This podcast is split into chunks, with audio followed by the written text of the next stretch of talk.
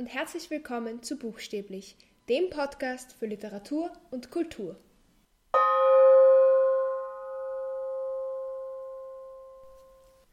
Das ist jetzt das dritte Video in meiner Pride Month-Serie.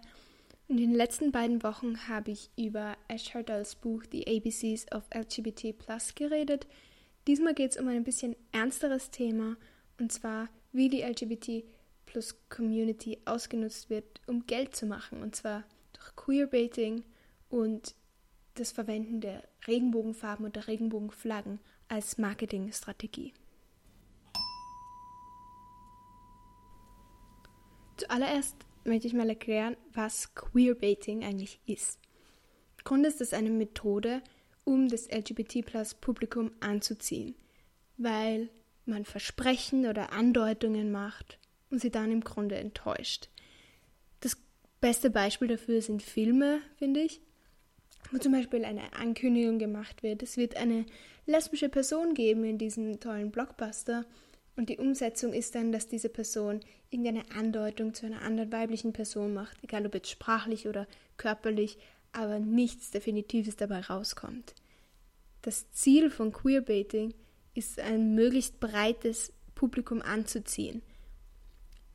Die Leute wollen also das LGBT plus Publikum ködern durch so eine Ankündigung, aber sie wollen das konservative Publikum nicht verlieren und nicht Abschreckung, abschrecken durch die Umsetzung dieser Ankündigung.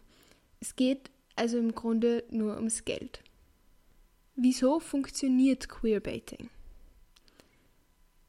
In den Medien gibt es immer noch sehr wenig Repräsentation von LGBT plus Menschen und auch von anderen Minderheiten.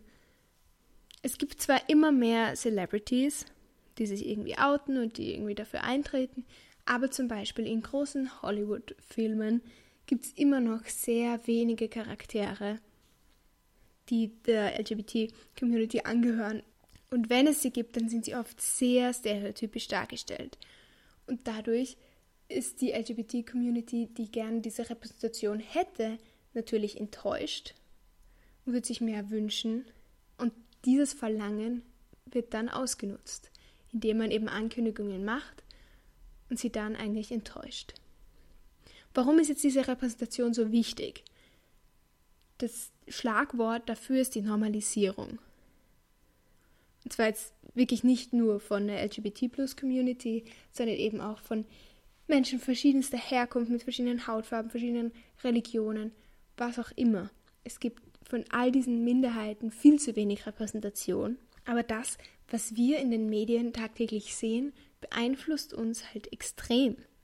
Zum Beispiel Kinder, die sich selbst nie repräsentiert sehen, die sich nie mit einer Figur im Fernsehen oder in einem Magazin oder wo auch immer identifizieren können, können dann Gedanken entwickeln, die wirklich schlimm sind, können denken, sie sind nicht normal, nicht cool genug, nicht schön genug, haben vielleicht nicht mal ein Recht zu existieren. Und das, wo Figuren aus Filmen so oft Vorbilder oder eben Identifikationsfiguren für junge Menschen sind. Also das ist auf jeden Fall wichtig. Und es ist einfach schwierig herauszufinden, wer man ist oder was dann der eigene Platz auf dieser Welt ist, wenn man so wenig, wenn man so wenige Möglichkeiten sieht in den Medien. Und wenn sich das nicht ändert, dann werden diese stereotypischen Vorstellungen von all diesen Minderheiten immer mehr und mehr und mehr gefördert. Mit Repräsentation meint man dann eben, also mit einer guten Repräsentation meint man dann eben nicht, dass es einen schwulen Charakter gibt, der dann ganz stereotypisch der schwule beste Freund ist, der mit der Hauptdarstellerin einkaufen geht, weil das bringt im Grunde nichts. Das führt nur dazu, dass immer mehr Leute denken, dass das das Schwulsein bedeutet, so zu sein. Und das stimmt nicht. Natürlich gibt es Leute, die so sind, aber jeder Mensch ist unterschiedlich und das ist natürlich ein Vorurteil. Was ist denn aber gute Repräsentation? Mein Lieblingsbeispiel für gute Repräsentation ist Orange is the New Black.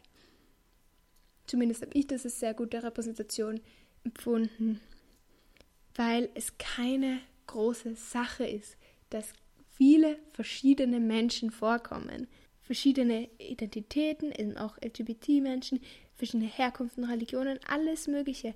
Und diese Probleme, wie eben die Diskriminierung aufgrund dieser Faktoren, für die man nichts kann, wird in dieser Serie auch aktiv angesprochen. Also das sind zwei Dinge, die ich wirklich sehr gut finde. Dass man kein, keinen Big Deal daraus macht, dass diese Person jetzt lesbisch ist zum Beispiel, aber dass man eben schon auch anspricht, dass es Probleme damit gibt immer noch und dass die Gesellschaft es immer noch als Problem sieht. Und das finde ich sehr, sehr gut umgesetzt. Und davon braucht man mehr. Es bringt nämlich auch wenig, wenn es eine einzige Person gibt, die einer Minderheit angehört in einem Film, weil eine einzige Person nie eine riesige Gruppe an Menschen repräsentieren wird. Aber wenn man jetzt zehn dieser Menschen hat, kann man schon zehn sehr verschiedene Charaktere zeigen. Und das finde ich ist sehr, sehr wichtig. Jetzt wissen wir also, warum Repräsentation wichtig ist und was eine gute Repräsentation ist. Warum ist Queerbaiting so schlecht? Einerseits natürlich, weil es keine gute Repräsentation ist, keine naturgetreue oder irgendwie auf irgendeine Art und Weise reale Repräsentation. Und dadurch, dass eben dieses unter Anführungszeichen normale Publikum oder konservativere Publikum so selten LGBT plus Charaktere sieht, wird es auch für diese Menschen einfach nicht normalisiert. Es ist nicht nur ein Problem für Menschen oder vor allem für junge Menschen, die LGBT sind und sich nicht repräsentiert sehen, sondern auch für die Menschen, die es nicht sind und damit einfach nie in Berührung kommen, obwohl es viele Menschen gibt, die dieser Gruppe Menschen angehören. Diese ganze Wichtigkeit der Repräsentation wird einfach vernachlässigt und das Schlimmste am Queerbaiting ist immer noch, dass die LGBT-Plus-Community ausgenutzt wird, um Geld zu machen. Und darum geht es auch im zweiten Punkt, den ich besprechen will, und zwar eben das Marketing mit Regenbogen. Also ich bin ja generell kein großer Fan von diesen großen Konzernen, die nur Profit machen wollen. Ich finde das ethisch auch nicht wirklich vertretbar. Und diese Konzerne suchen sich natürlich immer günstige Gelegenheiten für irgendwelche Kampagnen. Auch wenn es, also sie machen aus jedem Feiertag und aus jedem Ereignis irgendeine große Werbekampagne und planen irgendeinen großen Abverkauf, damit möglichst viele Leute kommen. Zum Beispiel finde ich, der Frauentag ist mittlerweile ein totaler Shoppingtag geworden, was ich nicht unbedingt verstehe, weil es sollte ein Tag sein, um über Probleme nachzudenken, aber auch grundsätzlich das, was gut ist, hervorzuheben und tolle Frauen zu feiern. Und alles, was an diesem Tag gemacht wird, ist einkaufen. Und das, das noch dazu oft in irgendwelchen Fast-Fashion-Geschäften, die dann irgendwelche T-Shirts mit Aufschriften, ich bin eine Feministin, verkaufen, obwohl sie wahnsinnig viele Frauen in ihren Fabriken ausbeuten. Also das ist immer so ein ethisch nicht vertretbares Konzept. Und der ganze Pride Month wird dafür natürlich auch ausgenutzt. Überall sind plötzlich Regenbogenfarben und Regenbogenflaggen. Und grundsätzlich ist das ja nichts Schlechtes. Ich finde vor allem, tut es jeder Stadt gut, wenn es einfach ein bisschen bunter ist. Aber eben so viele Konzerne und Firmen nutzen einfach diese ganze LGBT plus Community aus dadurch.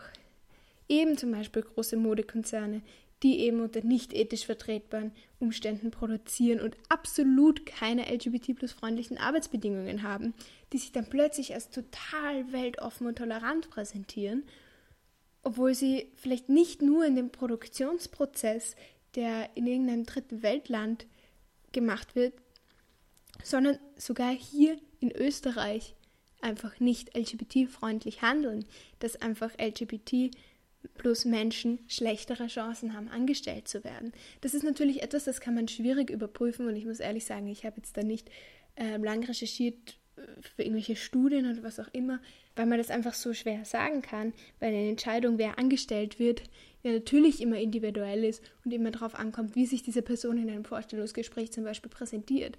Aber es ist ja kein Geheimnis, dass Firmen ihre Bewerber und Bewerberinnen davor googeln und wenn man dann zum Beispiel herausfindet, dass diese Person ganz offen schwul ist oder lesbisch ist oder bisexuell oder was auch immer, kann es natürlich passieren, dass diese Person plötzlich schlechtere Chancen hat, als sie gehabt hätte, wenn die Leute das dort nicht gewusst hätten. Aber es ist natürlich schwierig zu beweisen. Und viele dieser Firmen, Konzerne oder auch Einzelpersonen setzen sich einfach nicht für LGBT-Rechte ein, aber wollen Geld damit verdienen oder wollen sich gut darstellen. Woran erkennt man jetzt, dass jemand das nur als Marketingstrategie verwendet und das nicht ernst meint? Es ist natürlich immer schwierig, weil es gibt natürlich Geschäfte und Institutionen, die es wirklich ernst meinen. Grundsätzlich ist es nicht etwas, was man auf den ersten Blick immer sagen kann. Man muss da meistens recherchieren. Sind die LGBT-Rechte oder die Rechte eben zu schützen, ist das ein Wert dieser Firma generell? Oft bei Firmen, die ethischer sind, äh, ethischer handeln und denen so etwas wichtig ist, die haben oft auf ihrer Website lange Texte über die Werte, die Ziele dieser Firma. Das ist also schon mal eine gute Orientierung, wenn es so etwas gibt. Und grundsätzlich Geschäfte wie Fast Fashion Geschäfte schneiden bei so etwas meistens schlecht ab. Also genauso wie eben ein Feminismusleiberl von H&M nicht feministisch ist, wenn tausende Frauen von denen ausgebeutet werden, ist eben das Regenbogenleiberl von H&M genauso wenig LGBT-freundlich. Das kann man sich grundsätzlich schon merken. Aber natürlich ist es oft im Moment schwer zu erkennen. Es lohnt sich dann, wenn man Personen und Konzerne auch den Rest des Jahres beobachtet. Wenn sich zum Beispiel ein Politiker gegen die Ehe für alle ausspricht und dann sich die ganze Zeit mit Regenbogenfahnen fotografieren lässt, ist das natürlich wenig glaubwürdig. Also es ist schwierig im ersten Moment zu erkennen, aber wenn man recherchiert und wenn man diese Phänomene länger beobachtet, kann man schon Muster erkennen. Kann man jetzt was dagegen tun? Es ist natürlich immer schwierig, gegen so große Konzerne anzukommen, aber man kann trotzdem auf jeden Fall solche Konzerne oder Personen nicht unterstützen, wählen, was auch immer. Die anderen eben schon unterstützen. Aber ich glaube, das Beste, was wir machen können, ist, andere Leute darauf aufmerksam zu machen. So wie ich es jetzt hier probiere.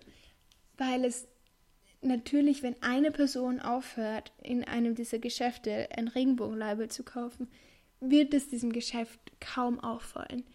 Aber wenn man das verbreitet und es viele Leute machen, dann fällt es ihm vielleicht schon auf und dann fragen sie sich, oh, warum kauft das niemand? Das ist doch Pride Month und das hat doch immer funktioniert. Und dann kommen sie drauf, dass es vielleicht keine gute Strategie ist, wenn das mit den, ihren Werten so absolut nicht übereinstimmt und sie das ganz offensichtlich nur machen, um Geld zu verdienen.